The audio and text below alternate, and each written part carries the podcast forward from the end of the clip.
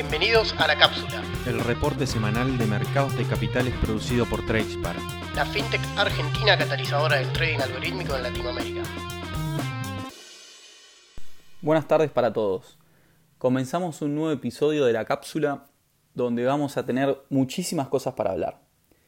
En primer lugar, con el mercado internacional, donde en estas dos semanas vimos de todo y estamos sufriendo prácticamente una masacre en los índices que si bien se recuperaron hacia el final de la semana, tuvieron una primer quincena del mes muy negativa. En primer lugar, la semana pasada tuvimos anuncios de la Fed, donde el principal foco del mercado se posó en tres factores. En primer lugar, lo que fue la suba de tasas de 50 basics, que es lo que estaba anticipando el mercado. En segunda instancia, que el tightening se viene de manera muy intensiva en los próximos meses ya que esperan reducir fuertemente la cartera de activos de la Fed sin llegar a una recesión a Estados Unidos y lograr lo que se conoce como un soft landing, es decir, bajar la inflación sin generar una fuerte recesión en el país. El tercer punto importante fue que Powell descartó completamente una suba de 75 basics para las próximas reuniones, por lo que es algo que vamos a estar monitoreando muy de cerca para ver si no lo hacen, de acuerdo a cómo vengan los datos de la economía junto con los próximos datos de inflación. Y hablando de inflación, este martes se dio a conocer el dato para el mes de abril, donde vimos un aumento de precios del 0,3% para el mes y un 8,3% para el dato anual, desacelerándose de esta forma un poco de lo que fue el 8,5% que había presentado el mes pasado en marzo. Este conjunto de datos generaron una importante caída en los principales índices americanos y una fuerte suba en las tasas de interés que se vienen dando desde principios de año, que subió desde un 1,45% hasta el 3,2% en los bonos del Tesoro a 10 años. Esto implica una suba de más de un 100% en la tasa de interés de estos bonos mostrando así caídas en todos, principalmente en precios de los bonos por la suba de tasas, en acciones por la caída de las valuaciones de las empresas y también tenemos fuertes caídas en criptomonedas, que vamos a hablar un poco más de eso en la lupa, y siendo el principal beneficiario el dólar, que está muy fortalecido a nivel mundial. Lo raro por el momento que estamos viendo en este comportamiento del mercado es cómo se están comportando las commodities. Por lo general un ciclo de suba de tasas suele caer fuertemente las commodities justamente por el fortalecimiento del dólar, ya que como todas están valuadas en dólares, el precio de las commodities suele caer. Quizás este no fue el caso por cuestiones externas, como por ejemplo la guerra entre Rusia y Ucrania, pero sin dudas, si se espera que caiga la inflación en los próximos meses, probablemente vamos a ver un desplome en los precios de los commodities hacia más adelante. Y quizás ahí, después de ese desplome de commodities, podamos ver un fuerte piso en el mercado accionario. Los tres principales índices vienen con fuertes muy bajas en lo que va del año. Y en esta semana los tres terminaron con caídas similares, principalmente por el fuerte recupero que vimos este viernes con el Nasdaq volando más de un 3,8%. Pero a lo largo de toda la semana el Nasdaq, por ejemplo, cayó un 2,8%, fue el que más bajó, y en lo que va del año se encuentra en terreno de bear market con bajas del 24%. El S&P 500 cierra el viernes en 4.023 puntos y muestra caídas del 2,4% esta semana, y en lo que va del año se encuentra un poco mejor que el Nasdaq, pero de todas formas con bajas del 16%. El menos volátil de los tres, como venimos viendo todas las semanas, sigue siendo el de las empresas de valor, que es el Dow Jones Industrial, que cierra este viernes en 32.200 dólares y muestra una caída en lo que va del año del 11,3%. Vamos a salir ahora de Estados Unidos para pasar a ver a los países del MILA, donde vamos a ver en líneas generales bolsas mixtas, mostrando un poco más de reacción que el mercado americano, tal como vimos los primeros meses del año, y que en abril se habían acoplado un poco a la baja generalizada en todos los mercados del mundo. Vamos a empezar con México, que a diferencia de Estados Unidos, en este caso la inflación sigue subiendo mes tras mes, como vamos a ver también en los distintos países. En este caso, la inflación interanual tocó el 7,68%, siendo este el nivel más alto desde el año 2001, debido a una suba de precios del 0,54% mensual. En este contexto, el Banco de México anunció que se va a poner un poco más firme para bajar la inflación y lo primero que hizo fue subir la tasa en 50 basics para dejarla en 7%.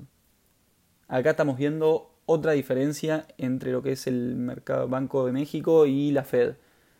donde la suba de tasas de la Fed dejó a la tasa de referencia entre el 0,75 y el 1%, y como vemos en México, la suba de tasa ya la deja en 7%, y vamos a ver que en distintos países de la región está mucho más alta de lo que está la suba de tasas en Estados Unidos. El IPC, principal índice de la bolsa mexicana, logró cerrar la semana al alza con una suba del 0,3%, principalmente por las fuertes alzas de este viernes, y el índice cerró en 49.700 puntos. De todas formas, después de estas cinco semanas seguidas a la baja, se encuentra ahora en terreno negativo en lo que va del año, con caídas del 6,7%. El peso mexicano está relativamente estable y cierra la semana prácticamente flat en torno a los 20 pesos con 10 centavos por cada dólar. Seguimos con Colombia, donde al igual que en México y como en muchos países, la inflación sigue subiendo mes tras mes y en este caso se ubicó en un 9,23% interanual, siendo la más alta de los últimos 21 años. En Colombia, el problema de las últimas semanas viene siendo el precio del dólar, que se disparó nuevamente con el precio más alto desde el inicio de la pandemia y superó los 4.100 pesos, en el último mes se disparó más de un 10% la cotización del dólar, lo mismo que vamos a ver después más adelante en Chile, mostrando nuevamente el fortalecimiento del dólar a nivel mundial, que también lo podemos ver en la cotización en el gráfico en el índice DXY. El índice de capitalización bursátil colombiano sigue bajando una vez más y esta semana anotó una caída del 2,8% y se ubicó en los 1.512 puntos. De todas formas, sigue en terreno positivo en lo que va del año, con subas del 7%, si bien llegó a estar semanas atrás un 16% arriba. Continuamos con Perú, otro país donde la bolsa se viene desplomando completamente y en este caso pasó de estar un 22% positivo en el mes de marzo a cerrar esta semana con una caída del 6% en lo que va del 2022. Esto es Básicamente porque en las últimas seis semanas la bolsa se desplomó más de un 25%. Si bien este viernes logró recuperar con subas de más del 3%, viene bastante complicada la mano en Perú. Donde también seguimos viendo una inflación que sube y sube, que en este caso tocó el 8,62% interanual, con una inflación mensual del 1,13%. Este dato, informado la semana pasada, hizo que el Banco Central peruano decida subir hoy nuevamente la tasa de interés de referencia al 5% para lograr bajar la inflación lo antes posible. El índice general de la Bolsa de Valores de Lima cerró la semana en torno a los 19.800 puntos y nos dio así una caída semanal del 5%, comportándose como la peor bolsa de toda la región. De todas formas, el sol peruano se comportó de manera contraria a la bolsa y logró caer casi un 1% en la semana para ubicarse en 3,76 soles y fue, a contrario de la bolsa, la mejor moneda de toda la región. El último país del Mila que vamos a estar viendo es Chile, donde también la inflación tocó el nivel más alto, en este caso de los últimos 30 años, ubicándose en el mes de abril en un 1,4% mensual y una inflación interanual del 10,5%. De todas formas, la economía chilena no para de crecer, ya que en marzo vimos un crecimiento del 7,2% respecto del mismo mes del año anterior. Esto nos indica por qué el Banco Central decidió subir la tasa de interés la semana pasada, en este caso en 125 puntos básicos, para dejarla en 8,25% y poder hacer caer así el nivel de precios. Si bien seguramente esto nos va a llegar a ver cierto enfriamiento de la actividad económica para los próximos meses. El IPSA, principal índice de la Bolsa de Santiago, cierra la semana en terreno positivo y es de lo mejorcito que estamos viendo en mayo. Cerró el viernes en 4.850 puntos, dando una suba del 0,25% y en lo que va del año es la segunda mejor bolsa de la región después de Brasil y el alza que acumula el índice es de un 12,5%. De todas formas, el peso sube y sube y se está mostrando muy frágil últimamente. Y esta semana cerró en 860 pesos, niveles casi de máximos históricos, que son los mismos niveles que tocó en el peor momento de la pandemia. Y desde que empezó el mes de abril muestra una suba del 10% en su cotización. Salimos del Mila para analizar Argentina,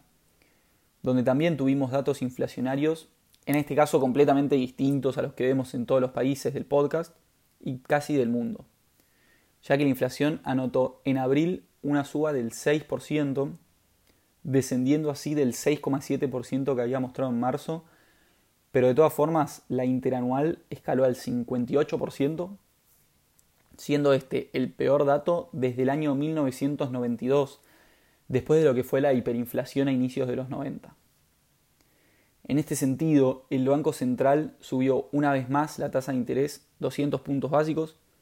para llevarla al 49%, tal como viene haciendo los últimos meses. Se viene mostrando el dato de inflación y el Banco Central reacciona al instante subiendo 200 puntos básicos.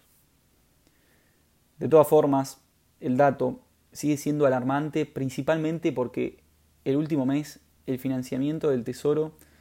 se complicó debido al rollover de la deuda en pesos y diversos economistas y analistas indican que la inflación podría terminar por encima del 70% el año y el tipo de cambio podría comenzar a dispararse aún un poco más. En sentido contrario a lo que vemos con algunas variables económicas, la bolsa viene comportándose dentro de todo bastante estable con la masacre que tienen los índices afuera. Y algunos activos argentinos se la vienen bancando bastante bien y no están cayendo mucho como quizás pasó en otra época principalmente en la época de la anterior suba de tasas, que fue en el año 2018, donde el Merval estaba en 1.800 dólares y cayó abruptamente. En este caso, el Merval en dólares se encuentra en torno a los 420 dólares y si bien en las últimas semanas muestra caídas del 14%, en lo que va del año está en terreno neutro. Los últimos días se volvió a complicar el tipo de cambio principalmente el contado con liquidación que subió fuertemente este viernes, cerrando la semana casi en 213 pesos, con una suba del 6% en un solo día. Así que va a ser una variable que vamos a estar monitoreando muy de cerca en las próximas semanas para ver si sube deliberadamente después de estar planchado incluso a la baja los últimos seis meses, más que nada por la inflación muy alta que estamos teniendo en estos meses. El último país a analizar va a ser Brasil, que si bien sufrió fuertemente las caídas americanas en las últimas semanas, en esta se volvió a recuperar nuevamente y una suba semanal de casi un 2% en el EWZ, siendo el mejor índice, el mejor ETF de la región, que cerró cotizando en 31 dólares con 80 centavos. También sigue siendo lo mejor en lo que va del año, con suba de más del 13%, y otro país donde sigue subiendo la inflación mes tras mes. En el caso de abril fue de un 1,62% y subió al 11,3% anual, aumentando así el 10,54% que había mostrado el mes pasado. Como venimos viendo, en todos los casos, esto generó que el Banco Central suba la tasa de interés en 100 puntos básicos para dejarla en 12,75% y tener así tasas de interés reales positivas para poder sacarle un poco de presión al tipo de cambio. El real se desaceleró un poco después de subir tres semanas seguidas y de manera muy fuerte, y en esta semana cayó más de un 0,5% para cerrar en 5 reales por cada dólar. Dejamos ahora de lado un poco el análisis de los países para pasar a ver a lo que es la lupa de esta semana, donde no vamos a tener muchos activos con una gran semana porque definitivamente no lo subo,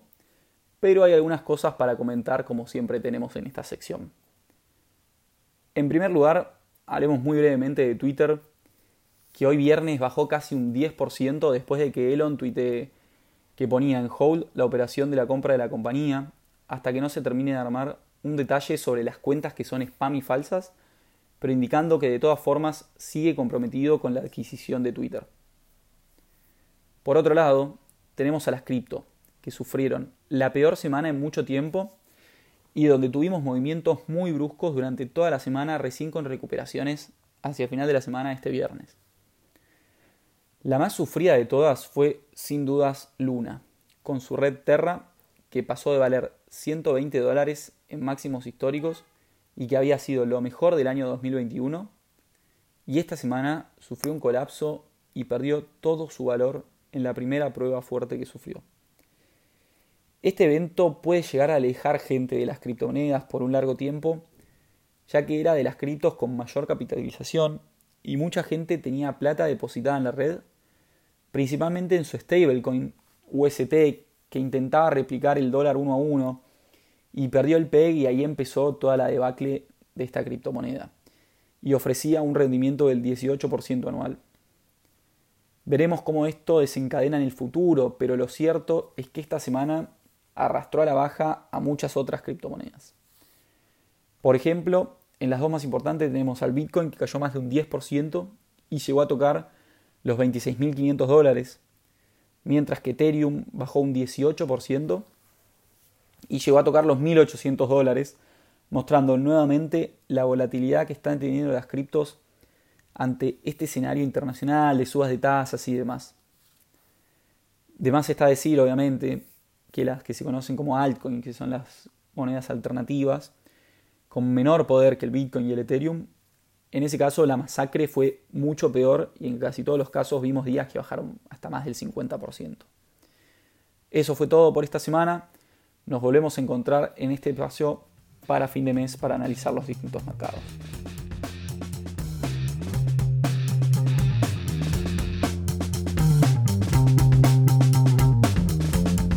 Para más información pueden encontrarnos en nuestra página web